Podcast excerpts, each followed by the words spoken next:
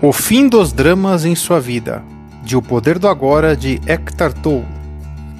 Pergunta: Nesse estado de aceitação e paz interior, pode aparecer alguma coisa na vida para ser chamado de má? Da perspectiva da consciência comum?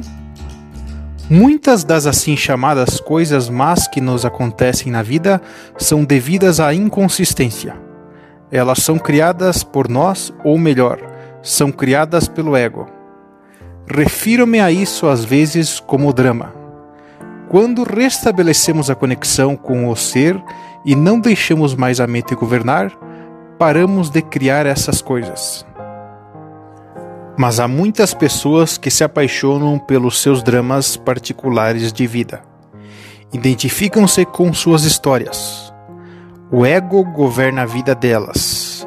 Investiram nele todo o sentido de eu interior até mesmo a busca de uma resposta, de uma solução ou de uma cura se torna parte dele.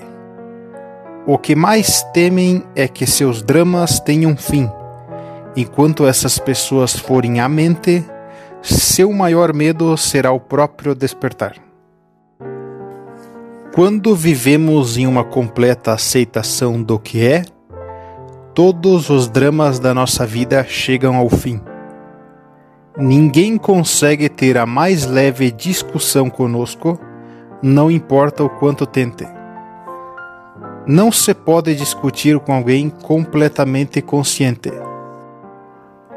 Uma discussão implica uma identificação com a mente e uma determinada posição mental, tal como resistência e reação às posições da outra pessoa.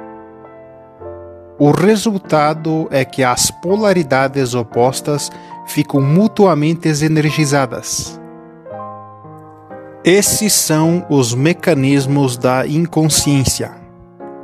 Ainda podemos estabelecer o nosso ponto de vista de modo claro e firme, mas não haverá nenhuma força reagindo ao fundo, nenhuma defesa e nenhuma agressão Assim, não se transformará em um drama. Quando estamos completamente conscientes, deixamos de estar em conflito. Ninguém que esteja em humanidade consigo mesmo consegue pensar em conflito. Diz o livro Um Curso em Milagres.